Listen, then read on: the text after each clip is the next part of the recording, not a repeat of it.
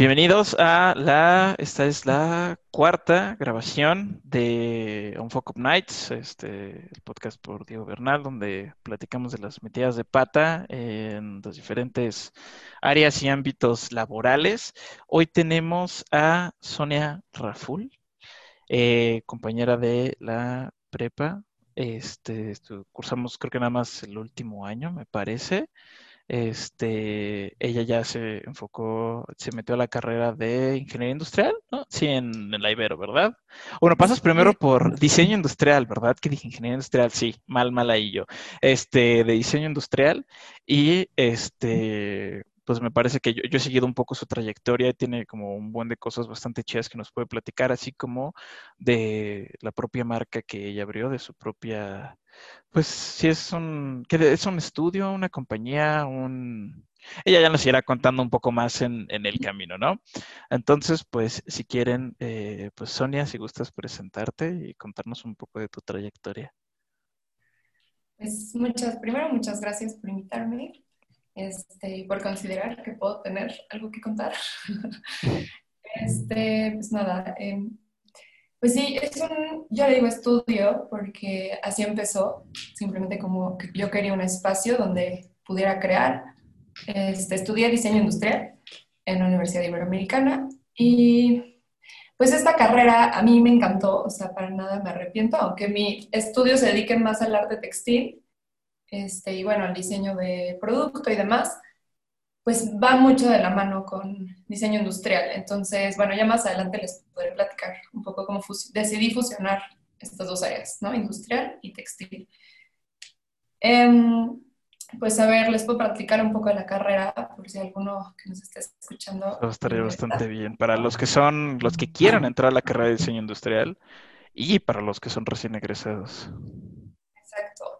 Pues mm, sobre todo es muy práctica. Este, yo creo que abarcas muchos, muchos ámbitos, muchas áreas. Entonces eso te ayuda como a aprender muchas habilidades y técnicas de muchas áreas como mobiliario, diseño de producto, diseño de interiores.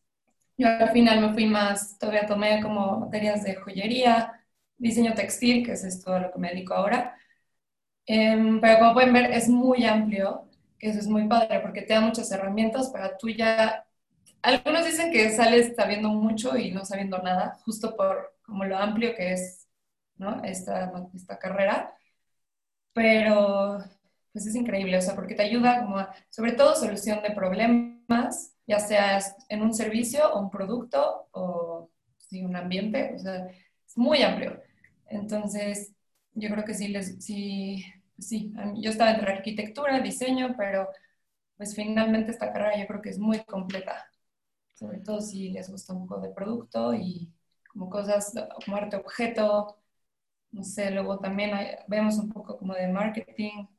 ¿verdad? Eh, sí, es una, sí, sí, sí, de lo que creo que sí yo conozco igual, por, bueno, más con, con el contacto que he tenido con gente de la UNAM de, de diseño industrial, pues es muy pesado. Y, pero eso es lo padre, ¿no? Que deja que muchos, yo he visto que varios de diseño industrial hasta se meten a la parte de diseño automotriz. Y he visto que otros están como en, como en arte objeto y otros están en, pues un poco más como lo que conocía como el, como el diseño industrial, que ya es como enlatados, botellas, como manufactura de muebles y demás. Pues está muy padre.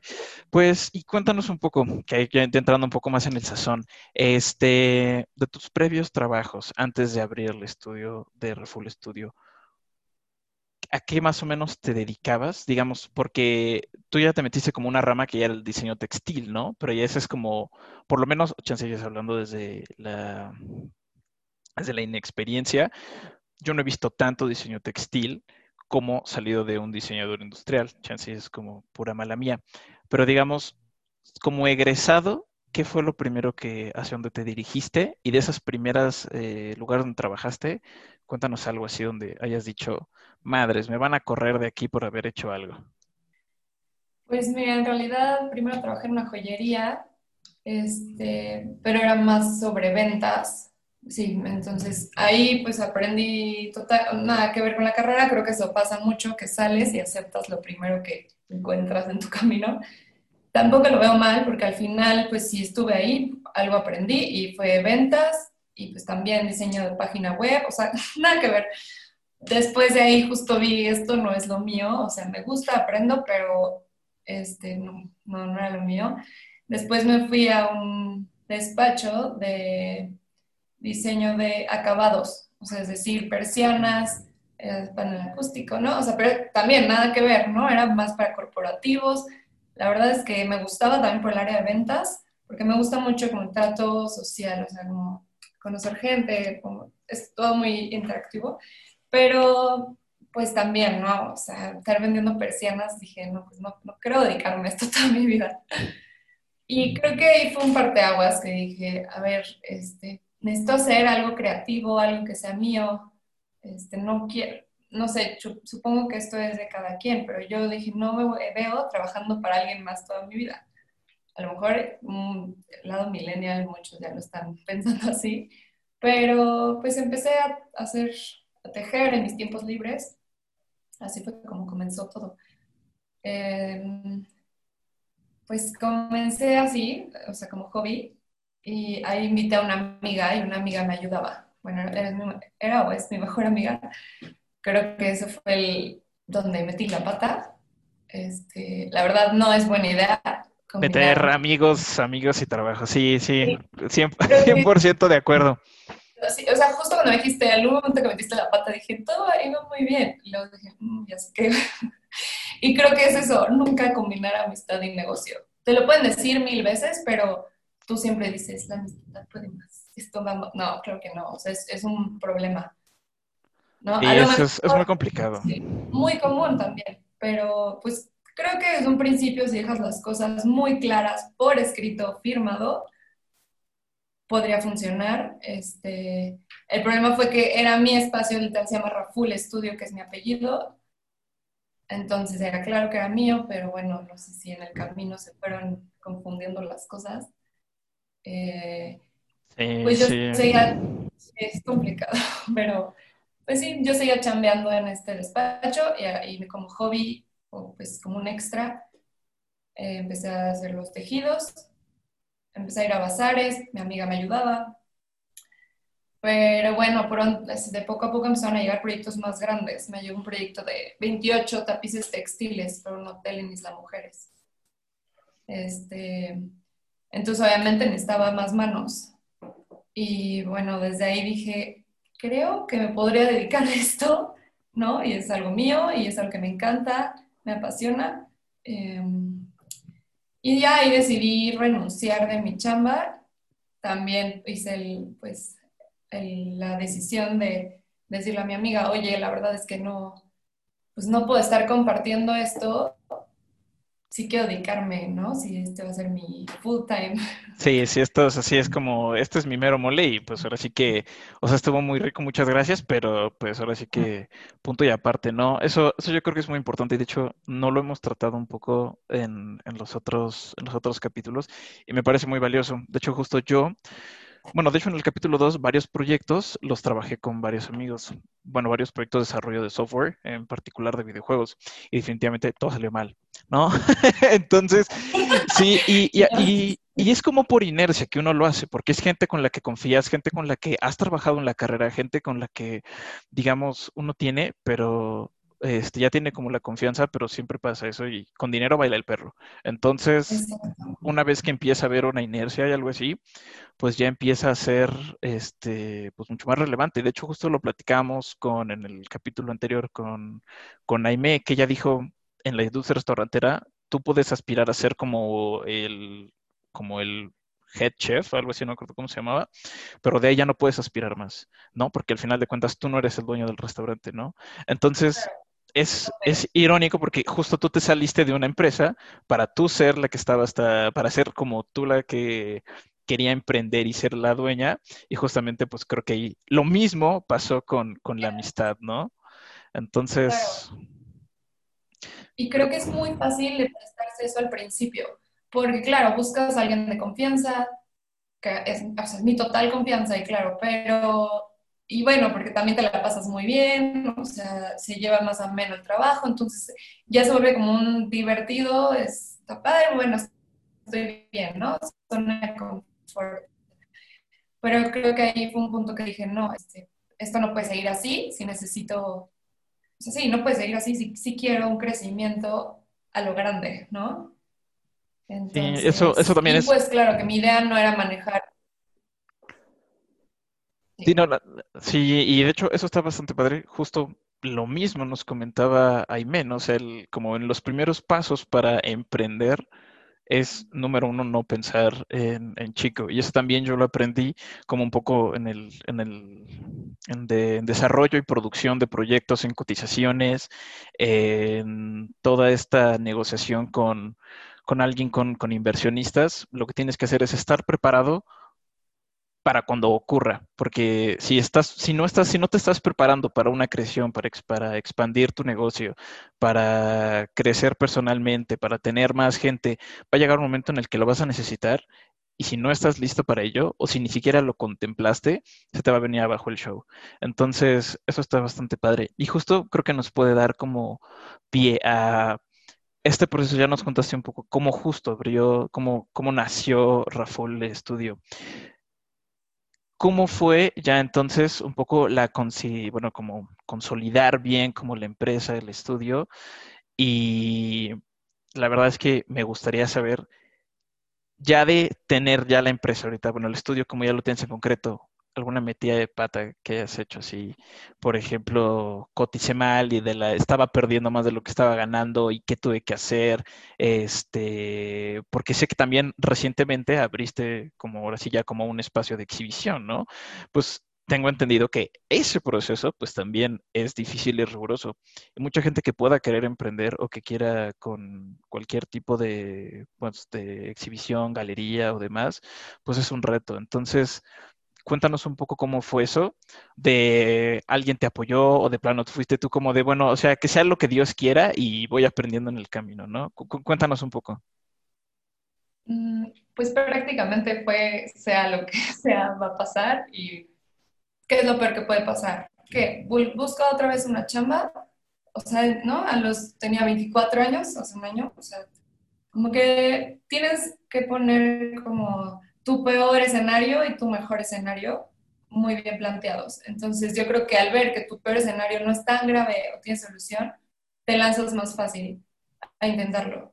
Entonces justo fue así, dije, bueno, pues me voy a lanzar, papás, voy a renunciar voy a dedicarme a mí.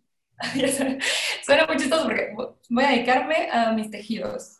Y es como, ¿pero qué? O sea, ¿quién te va a comprar? ¿De qué hablas? No tienes idea cómo vas a vivir de eso. Siempre van a haber límites, incluso amigos cercanos, amigas cercanas me decían, oye, no es tan fácil. Siempre van a haber obstáculos. Creo que es importante que tú sepas que lo quieres, que te guste, que no lo consideres un trabajo propiamente, que, que, lo disfrutes. Eso ayuda mucho. Eh, empecé trabajando en mi cuarto, así en mi cama, o sea, tejiendo tal cual, ¿no? Pero ahí, pues sí es un tema, necesitas un espacio y es muy importante parar, pues, tu hogar de tu zona laboral. Este, todo esto fue en pandemia, o sea, esto fue, no sé, no mucho, o sea, en marzo, abril comenzó todo esto de, hasta septiembre renuncié y en octubre ya dije, a ver, si quiero empezar esto bien, lo voy a hacer bien desde un principio, y empecé a rentar un local. Entonces, pues aquí es mi taller, un showroom, recibo clientes, no, hay mucho problema. Pero obviamente también una metida de pata es que no tienes idea de lo que es pagar renta. Ah, es. Entonces, pues todo iba muy padre, pero claro que un, un, gasto fijo así de grande, pues sí es complicado de mantener aparte de esto, empezaron a estar más manos, porque por Instagram ha sido todo. afortunadamente empezaron a llegar más pedidos, cada vez más grandes, mucho más constante. Dije, no, no me da la vida de ser todóloga, necesito más manos. Y gracias a una fundación que se llama La Cana, donde van a las prisiones de mujeres y les enseñan a bordar dentro y les dan un trabajo, ¿no? Y cuando salen de la prisión, ya que pues son ex internas, Em, las canalizan a empleos. Entonces, bueno, me la presentaron y pues la recibí. Este, es, una, es una señora, se llama Fabi. Este, bueno, pues la, llegó, la entrevisté y yo como, a ver, tengo 24 años, ¿qué estoy haciendo? Esta señora no se entere que cuántos años tengo y qué estoy haciendo, ¿no? Pero fue un poco ponerte la camiseta y decir, bueno, sin esto ser como líder, jefa, capacitar a alguien, pues, y, pues está bien, es crecimiento. Obviamente da miedo y es como, ¿qué, qué hago? Pero pues no, yo creo que es ya lanzarse en seco y ya sin miedo. La capacité y lleva cinco meses trabajando conmigo de tiempo completo. Qué joya, qué joya, ¿no? Qué, y, qué bonito, ¿no? Justamente que todo este podcast es alrededor como de encontrar oportunidades de empleo, de trabajo, de cosas así, y ver que puedes, que apoyas a gente que justamente está en esa misma necesidad. Eso, bueno, la verdad que, qué joya, qué joya. Eh, no, pues es que ahora sí que es un, es un, son un buen de cosas y aparte también lo, lo hemos justo comentado de que es, es el aventarse, el no tener miedo a hacer las cosas y el miedo a fracasar. Creo que eso es como, como chavitos y esto yo lo tengo muy constante porque, aparte lo vi en un meme hace rato, el de estar preocupado porque tienes 25, pero el estar relax porque apenas tienes 25, ¿no? Y es como de, bueno, todavía soy joven, pero todavía tengo tiempo y es como de, no, espera, ya no tengo ese tiempo. Entonces, y ese mismo miedo es lo que yo he visto que evita que la gente se aviente a meter la pata y creo que es como mucho de como uno como emprendedor o como alguien joven es lo que tienes que hacer, ¿no?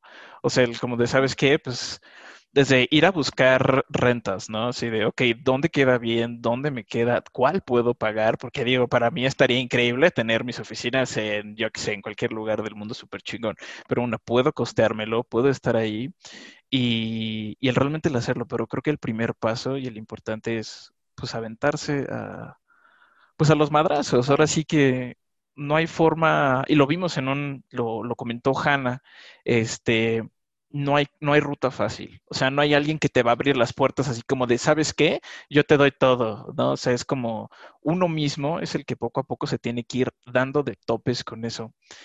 Me gustaría mucho si también nos puedes contar, porque creo que este, de lo que yo he podido ver, eh, de este desarrollo textil, tú también incorporaste pues como he visto que vas por fibras o que conoces como, que te metiste como todo en este mundo de la fibra, no sé, como natural, no sé, te digo, probablemente estoy hablando desde la ignorancia, ¿no? Pero me gustaría mucho cómo fue también ese proceso, porque eso fue, pues hay bases que aprendiste dentro de la escuela, pero hay mucho que también fue, pues, puro callo del, del propio trabajo. Entonces, ¿cómo fue eso? Pues Mm, todo, no, es que como estudié diseño industrial, básicamente fueron seis meses de la materia de textil. Entonces, pues, en esos seis meses sí lo exploté muchísimo y, y, bueno, encontré proveedores, me fui como que moviendo, pero yo nunca imaginé dedicarme a esto. Entonces, solo era como, me encanta la materia, pero bueno, ya, ¿no? O sea, sales de la, de la casa y dices, pues ya. Más bien fue hasta ahora que pues van surgiendo problemas o necesidades y tú tienes que ir resolviéndolos, ¿no? También fue a ver si quiero tener una marca mexicana, pues lo más honesto y lo más, pues lo ideal es que las, la materia prima también sea mexicana, ¿no? Entonces, tal cual son, fueron varias idas al centro, buscar proveedores, a Oaxaca por la lana, ¿no? Que es totalmente, pues a veces a los borregos tal cual ahí caminando y el artesano te vende su lana, que sabes de dónde viene, esto creo que es muy importante, al menos para mí me gusta mucho pues, que todo sea local. Obviamente hay hilos y fibras increíbles en, también en otras partes del mundo, pero sobre todo ahora creo que es importante apoyarnos unos a otros. Este... Y aquí me surge un poco una pregunta, un poco, eh, ¿qué tanto fue de lo que tú aprendiste en la escuela a, a, diferencia de lo que tú hiciste, digamos, como propiamente, como por tu propio interés dentro de la escuela, ¿no? Es como, o sea, digamos, eh, tuvieron seis meses de la carrera de, textiles, ¿no? Fue como de, a todos les presentaban a los proveedores, o tú eras como de, ¿sabes qué? Mi interés está en yo ir a buscar al proveedor y voy a través del maestro a buscarlo, ¿no? O era como, ¿qué tanto fue el tú moverte sola para pues para buscar estos propios intereses, ¿no? Porque luego mucha gente se detiene en en las puertas que te abre la universidad, ¿no? Lo platicábamos justo en un capítulo de un que muchas veces los maestros son hasta propiamente este tu primer puerta para un buen trabajo, para tener un buen este pues como un buen sueldo para empezar a hacer portafolio, lo que sea. Entonces, ¿cómo tú, tú te moviste sola o fue un poco ya más este que la carrera te guió más? Pues en este tema de proveedores, mm, pues sí tenía algunas recomendaciones, pero no, sobre todo decirte a caminar y caminar y ver qué encuentras, ir preguntando. Así es el centro, al menos en la Ciudad de México, ¿no? Exhibición, como, no, como exhibición, este, ¿cómo se dice? La palabra. Pues no sé, como experimentar, a ver qué encuentras y poco a poco tú ya vas encontrando tus donde conviene, donde mejores costos, donde te surten. Pues con este mundo de los hilos es un poco complicado porque también la materia prima es artesanal. Entonces hay gente que lo fabrica, lo tiña a mano.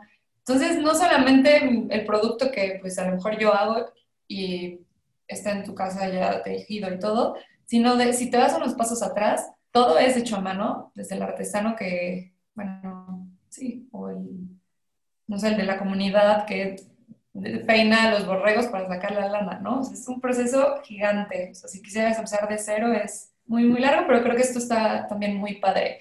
Y me encanta también experimentar y irme así a Oaxaca, hacia las comunidades y ir preguntando, te abren las puertas de su casa, te enseñan, son técnicas de años atrás este, y ahí aprendes mucho. Yo creo que es importante tú también buscar nuevos caminos, porque si no, pues muy fácil te quedas con tu único proveedor del centro de la Ciudad de México que te recomendó tu profesor, ¿no?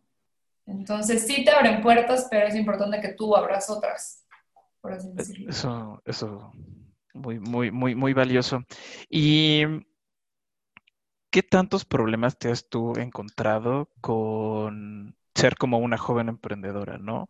Porque, por ejemplo, a mí me pasó mucho en, el primer lugar donde trabajé que yo por azares del destino siempre acabé en posiciones como de management, ¿no? Siempre, mi primer trabajo fue de, de project manager y yo así como de, bueno, mi experiencia es como, no es tan buena, pero, pero tengo los conocimientos y a mí me pasó mucho que la gente no me pelaba, ¿no? Si es como, es como de, por, tan solo por la edad o porque yo parecía ser como muy nuevo.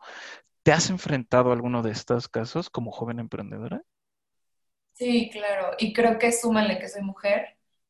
O sea, no, bueno, cada vez que voy con el herrero, el carpintero, porque claro, cada vez que, ya que estás en esto, pues empiezo a buscar nuevos productos, empiezo a extrañar un poco la parte industrial, entonces empiezo a combinar carpintería, herrería, ¿no? Que son profesiones increíbles, pero complicadas a la vez, porque irme yo sola así al taller del carpintero, pues no importa, o al final agarras confianza y es como, ¿qué onda? Ya voy saludando, o sea, me siento en mi casa, pero pues claro, hay veces que no te toman en serio, te, te dan la vuelta, te dan largas, ¿no? En cambio, mi novio es diseñador y compartimos algunos proveedores que eso ha sido una gran ayuda, porque hay veces que de verdad digo, no me está pelando y ni modo.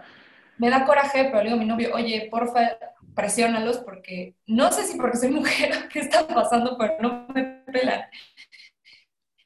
Y ya, pues sí, sí, ser más estricta, como esta fecha, cúmplela, ¿no? O sea, en conclusión, creo que es. Sí, nos ha, no, no nos ha pasado. Sí, y eso pues, bueno, esperemos que, bueno, obviamente con, con, el, con el paso del tiempo y pues obviamente con esta insistencia, pues sí. Eh, y cuéntanos ahorita ya un poco más de, tu marca, ya como Raful. Este, metas, qué es lo que viene, qué es lo que sigue y qué te has encontrado ahorita como de, retos a corto y chance como a largo plazo no solo como, porque esto, esto a mí me parece como, como muy, muy importante, muy interesante, porque tengo entendido que las partes más difíciles de mantener una empresa, un estudio, una compañía, pues son como los dos, tres primeros años de, en lo que se mantiene, ¿no? En teoría, un, una, una, empresa que ya lleve más de dos años en el mercado, digamos, ya tiene como su cierta estabilidad y tiene como una base de clientes recurrentes y va, inclusive ya va expandiendo, pues obviamente siempre esos mercados, ¿no? Ahorita que Raful Estudio tiene un año, año y pelito, ¿cuáles son ahorita estos retos que tienes enfrente? Y ahorita como, ¿qué andas haciendo como para, para ver qué se hace al respecto? pues, pues sí, son muchas cosas, sobre todo que cada vez son más responsabilidades, ¿no? Entonces ahora es, si no es la renta, pues ahora es que es hay una empleada de tiempo completo, ¿no? Entonces, sueldo, más renta, y así, cada vez se van sumando más cosas, ¿no? Eh, hay meses buenos, eh, creo que es importante saber que hay meses buenos, hay meses muy malos, y conforme pasa el tiempo, generalmente te das cuenta que son los mismos meses los que son, son bajos. Entonces, esto te ayuda meses antes prepararte, ¿no? En mi caso, enero es muy bajo. Este, pero pues como todo, lo vas aprendiendo a la marcha. Y pues los temas más importantes, mis retos de ahora, pues ya he cumplido algunos que ha sido expandirme un poco más. Es como que en México a lo mejor, sobre todo mis ventas son en la Ciudad de México o hago envíos nacionales.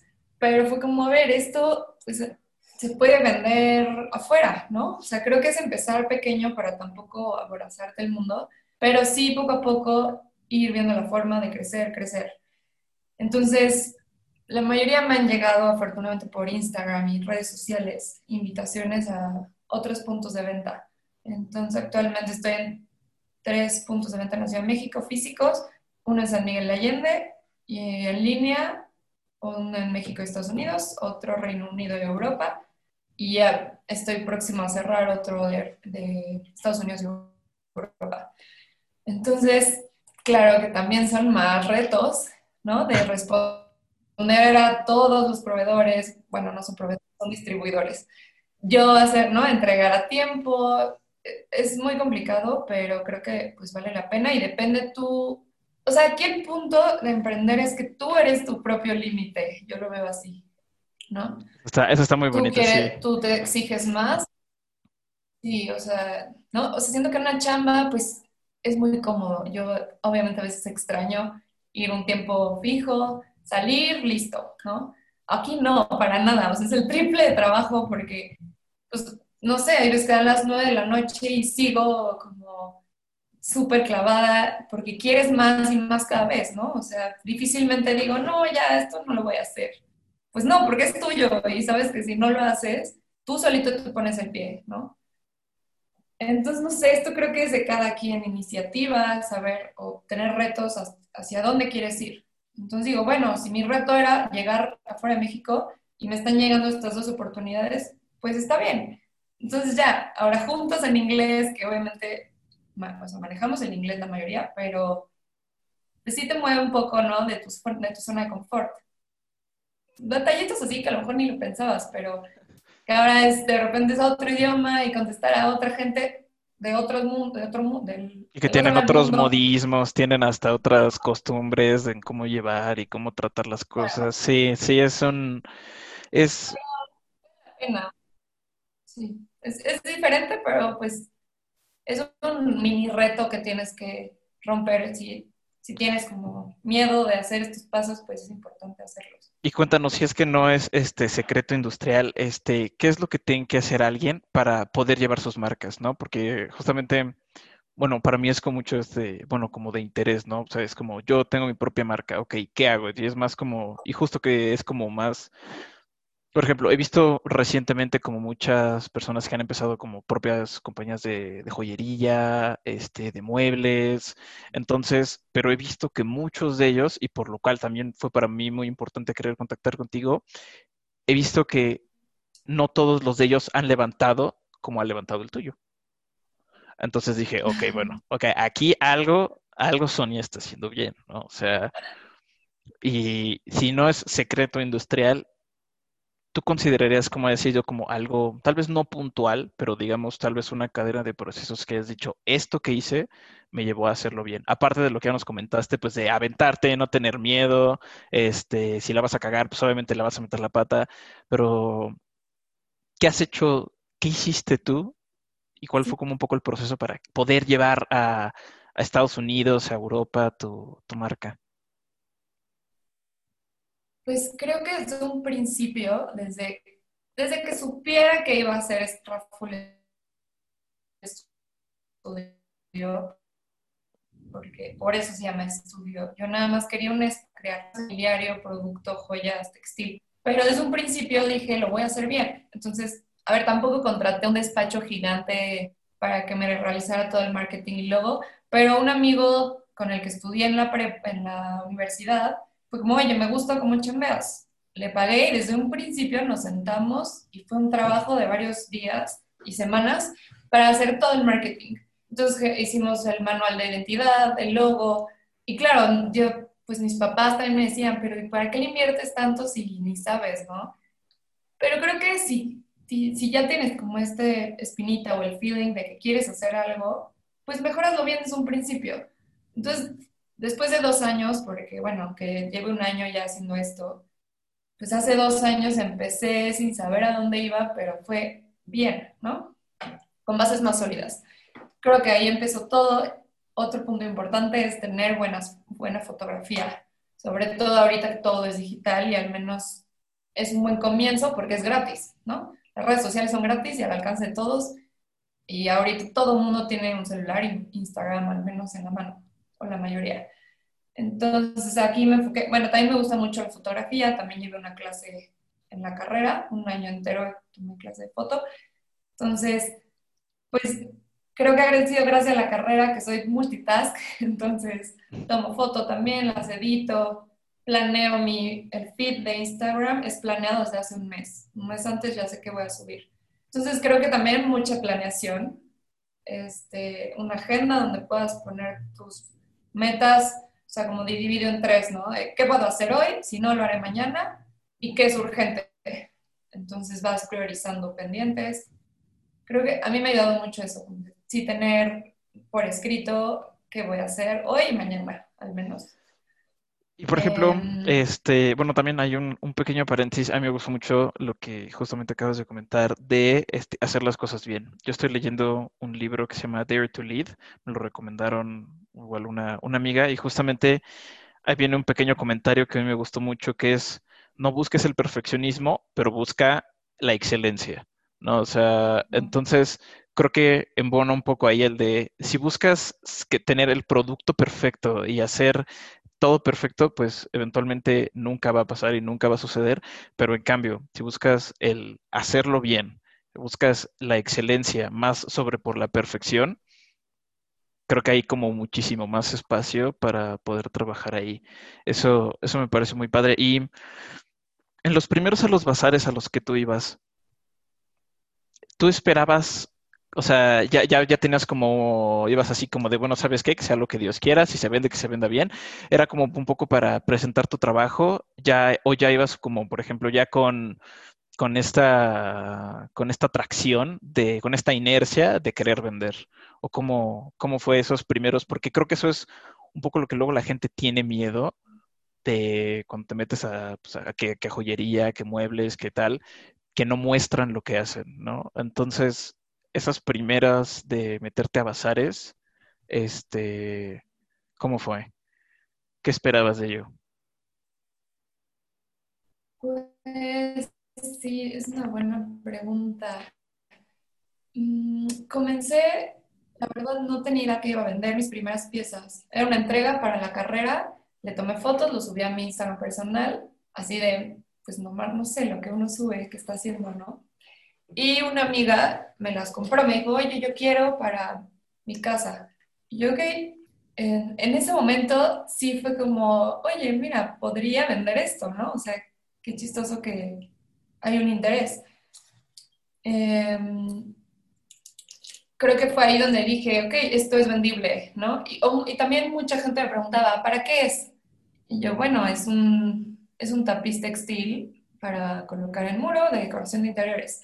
Aquí lo importante fue que me, había un nicho importante donde la gente no sabía qué era, pero le gustaba. Entonces fue como, bueno, es, a lo mejor es una buena opción. Si no sabe qué es, quiere decir que no es tan común. Y si le gusta, pues ya hay, hay un punto importante, ¿no? Eh, creo que ahí fue donde comenzó todo. Encontrar un punto donde fuera interés. Y sí, claro, dije, ok, esto es vendible. Y ya. Eso, eso está bastante bien. Y, eh, un poco ya como para ir un poco cerrando, este, sí me gustaría si nos puedes contar de, eh, por ejemplo, ¿has fallado en algún tipo de entregas que se te hayan acabado desde, desde el material, que no hayas podido cumplir con tiempos? con, o digamos así como que le hayas fallado a proveedores, digamos, no tanto porque no pudieses, sino por la inexperiencia, ¿no? Y si no existen, pues también increíble, ¿no? Pero un poco justo eh, para todos estos pequeños talleres, pequeños emprendedores que están empezando, este, digamos, baches que les podrías, este, como ayudar a evitar, aparte de lo que ya nos contaste de, pues, de planear tu marketing, de tener un buen diseño, eh, un buen diseño gráfico, este, y ser proactivo. ¿Tienes algo ahí que nos puedas contar? Sí, no, le he regado miles de veces. O sea, claramente esto es parte de, sobre todo porque tú siempre crees que, no sé, va a estar en determinado tiempo, casi siempre es el doble, o sea, no, ¿no? Porque siempre hay imprevistos y esto hay que considerarlo desde un principio. Entonces, a lo mejor antes decía siete días, claro que no, o sea, yo prefiero ahora decir, no sé, de 5 a 14 días hábiles, pero yo ya sé que obviamente no va a estar en 14, a lo mejor va a estar en 10, pero eh, si tú a una persona le dices, oye, está antes tu producto, va a estar feliz.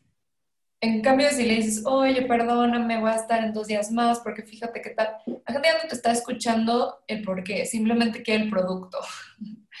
Entonces, no, bueno, esta vez la regué miles de veces sobre tiempos, si se te acaba el material, claro que no siempre lo puedes comprar de inmediato. A la marcha, yo creo que en la marcha lo vas aprendiendo y controlando tú tus tiempos y siempre dar como que un tiempo extra de colchón, creo que eso es importante. Y eso es algo que luego falla la gente y aparte, y agregar un porcentaje extra para pagar impuestos, ¿no? Porque, por ejemplo, para todos, igual, para toda la gente que está abriendo como sus pequeños este, estudios, ¿cómo lidias con esa parte de los impuestos, no? Porque yo no me lo imagino. O sea, ¿cómo fue todo este proceso legal, no? Desde que te has afiliado al SAT, o tal vez no, o, también, si, si quieres comentarlo, ¿no? Porque si no, si tampoco es necesario, ¿no? No, sí, yo creo que es importante, muy importante. Esto fue como, creo que fue el año pasado también, cuando empecé a ver que pues se acercaban, no sé, despachos de interiores, despachos de arquitectura, constructoras, a comprarme y me decían, oye, facturas, al principio yo decía, no, no, pues voy empezando, no. Pero llega un punto que dices, a ver, creo que esto ya es un límite porque te pueden cerrar ventas, ¿no? Puedes cerrarte tú mismo puertas por no hacerla de forma legal. Y, desde, y justamente esto de hacerlo bien desde un principio, dije, mira, a lo mejor, y no, eh, no es tan urgente ahorita hacer todo tan legal, pero si lo quiero hacer bien, hablar pues muy bien también, ¿no? De, de declarar y tener contento al SAT. Este, entonces sí, contraté un contador, pues me di de alta eh, como persona física, porque creo que es más conveniente cuando no tienes socios y también cuando vas empezando. Entonces, me di de alta como persona física con actividad empresarial. Y pues así comencé, es muy importante. Sí, sí, yo creo que eso sí es, es, y es, es mejor que esté a que no esté, ¿no? Creo que, y creo que eso es un poco muy importante que mucha gente como que cree que no es tan importante, pero justamente hay muchas, si, si quieres pensar y quieres hacer cosas a gran escala, pues obviamente desde cosas como facturar o cosas así te pueden cerrar puertas si no, si no estás listo para eso. Entonces, eso, eso, Registrar la marca también con el INVI, eso es importante. Eso, Sí, por favor, chicos. Si no, si alguien todavía, por favor, te está empezando con su propio estudio, su propia marca, sí vayan corriendo al INPI. Este, aparte es súper barato, creo que cuesta, creo que registrar este tu nombre como empresa, creo que número uno queda el mismo día. Según yo, bueno, hace muchos años, creo que estaba como en 250, 750 pesos, dependiendo del tipo de marca que estabas registrando. Este, sí se tardan un rato, pero sí. Sí, tarda un poco en, responder, pero bueno, ahí también aconsejo tener a alguien que te guíe. O sea, sí, sí me ayudó alguien por teléfono, o sea, lo hice yo en línea, pero sí me fueron guiando por teléfono para, pues, registrarlo bien, porque sí hay muchos temas que uno desconoce y es importante. Pues. O sea, es mejor que alguien que sabe. Exacto, ¿no? Este, eso. Pero tampoco caer porque es que y, ya y que no sea tu amigo cercano tampoco, porque quién sabe. Pero. Eh... Entonces, lo simplificaron muchísimo, hacer en línea en media hora queda accesible. Eso está, entonces, por favor, ahí todos tengan muy, tengan muy a consideración que toda la gente que quiere abrir su propia empresa, compañía, tener eso muy en cuenta, no solo registrar tu propia marca, sino también, por favor, este, todo el de darse, darse de alta con el SAT, por favor, este, y digamos, hacerlo de la forma más legal, porque a final de cuentas, cuando uno se quiere expandir, tiene que ir contando con estos medios y si no, pues obviamente las cosas te pueden venir para abajo o realmente te pueden echar para atrás. Entonces, eso está como, pues ahí, ahí creo que hemos dado como tips muy valiosos en, pues en, en lo que llevamos platicando con Sonia y, y espero, espero, espero que, toda la gente que está abriendo estos pequeños talleres, gente que está saliendo de la carrera de diseño industrial, gente que, o que ni siquiera tienen que estar saliendo de la carrera de diseño industrial, ¿no? Porque puede ser alguien que por profesiones fue, fue es alfarero o es, es herrero y de alguna forma u otra encuentran algún nicho o encuentran el espacio para poder mercadear y vender lo que están haciendo. Entonces, eh, los consejos son muy valiosos y pues está súper increíble. Y ya nada más para cerrar, este, ¿cómo fue? Y más bien, este, como joven emprendedora, ¿qué otros consejos puedes dar hacia otras chicas emprendedoras, no? Porque ahí menos contaba de muchos problemas por los que pasó ella estudiando gastronomía y en los propios restaurantes, pero creo que tú también podrías dar como, bueno, bueno, o sea, justamente traes como otro set de experiencias y habilidades. Algún, algunas últimas recomendaciones y ya por último sería, por favor, ¿dónde te podemos encontrar? Si gustas tu, tu Instagram personal y el de Raful Studio. Claro, pues, ¿qué podría ser? Bueno, este, creo que también es importante saber que aunque decidas trabajar solo o sola, tampoco es bueno cerrarse y pensar que todo lo que tú estás pensando está bien. O sea, sí, protejo mucho y, de verdad que mi marca en mi estudio es como mi bebé, o sea, pero también escucho muchas recomendaciones y tomo mucho en cuenta las opiniones y pues sí, como el feedback que te da la gente. Aunque no me la dé, yo pido, ¿no? Oye, ¿qué piensas sobre la calidad? Oye, ¿qué piensas con esto? Porque también trabajar sola pues, es complicado a veces, porque te cierras mucho en lo que tú piensas. Y yo creo mucho también trabajar en equipo, ¿no?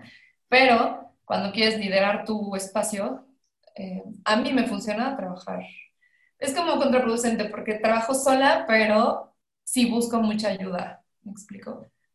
Entonces no es tampoco ser como egoísta y decir, oye, yo soy lo máximo, llegué sola. Sí llegaste sola, pero también pidiendo consejos, pidiendo con alguien que ya tenga más experiencia, que ya pasó por tu mismo camino que tú.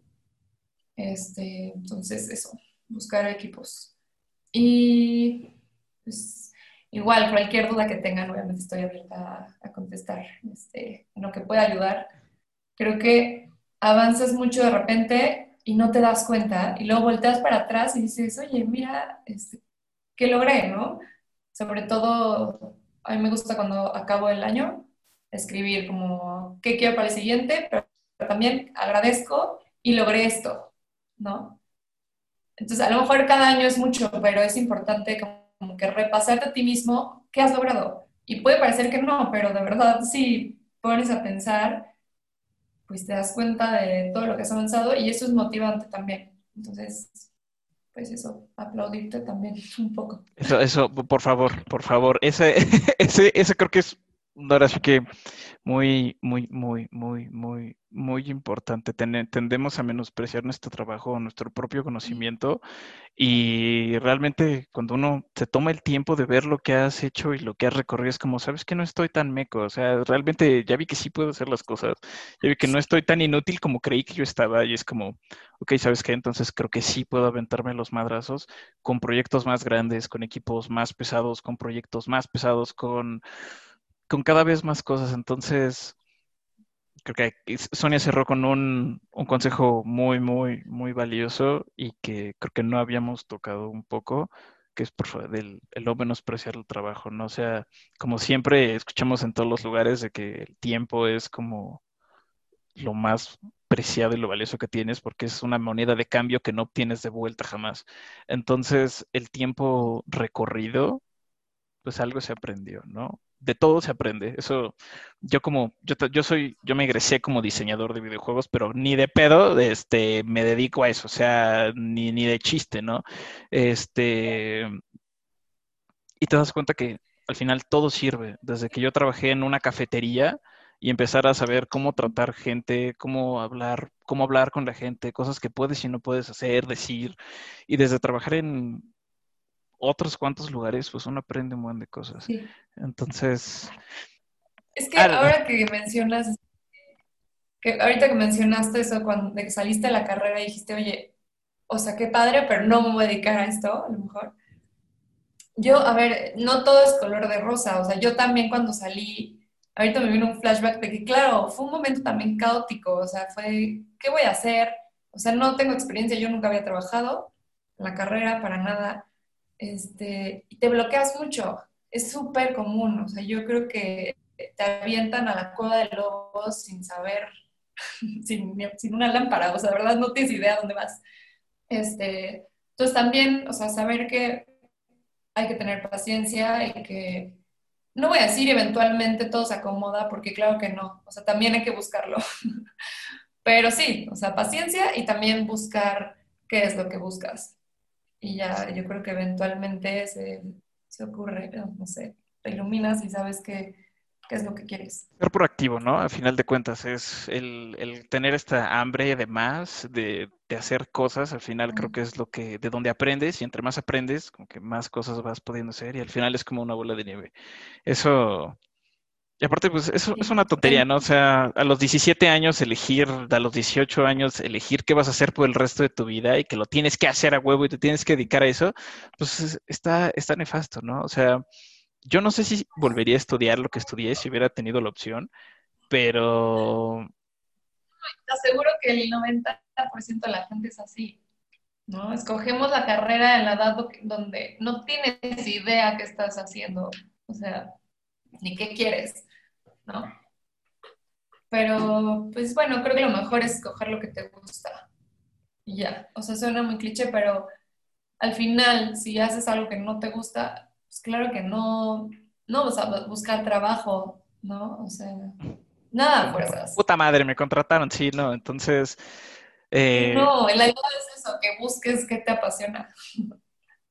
Y por favor, igual a toda la gente que nos puede estar escuchando, que cada vez somos, son más los que están escuchando el podcast. Yo estoy así agradecido con, con el de arriba. Este, y que pues esperemos les sirva a, cualquier chavo, chava, este, que esté egresando, que quiera abrir su propio taller, su propio estudio, que esté en la carrera de, diseño industrial y esté perdido y no sepa qué rayos hacer. Nótese, no está mal, no está mal no saber qué vas a hacer.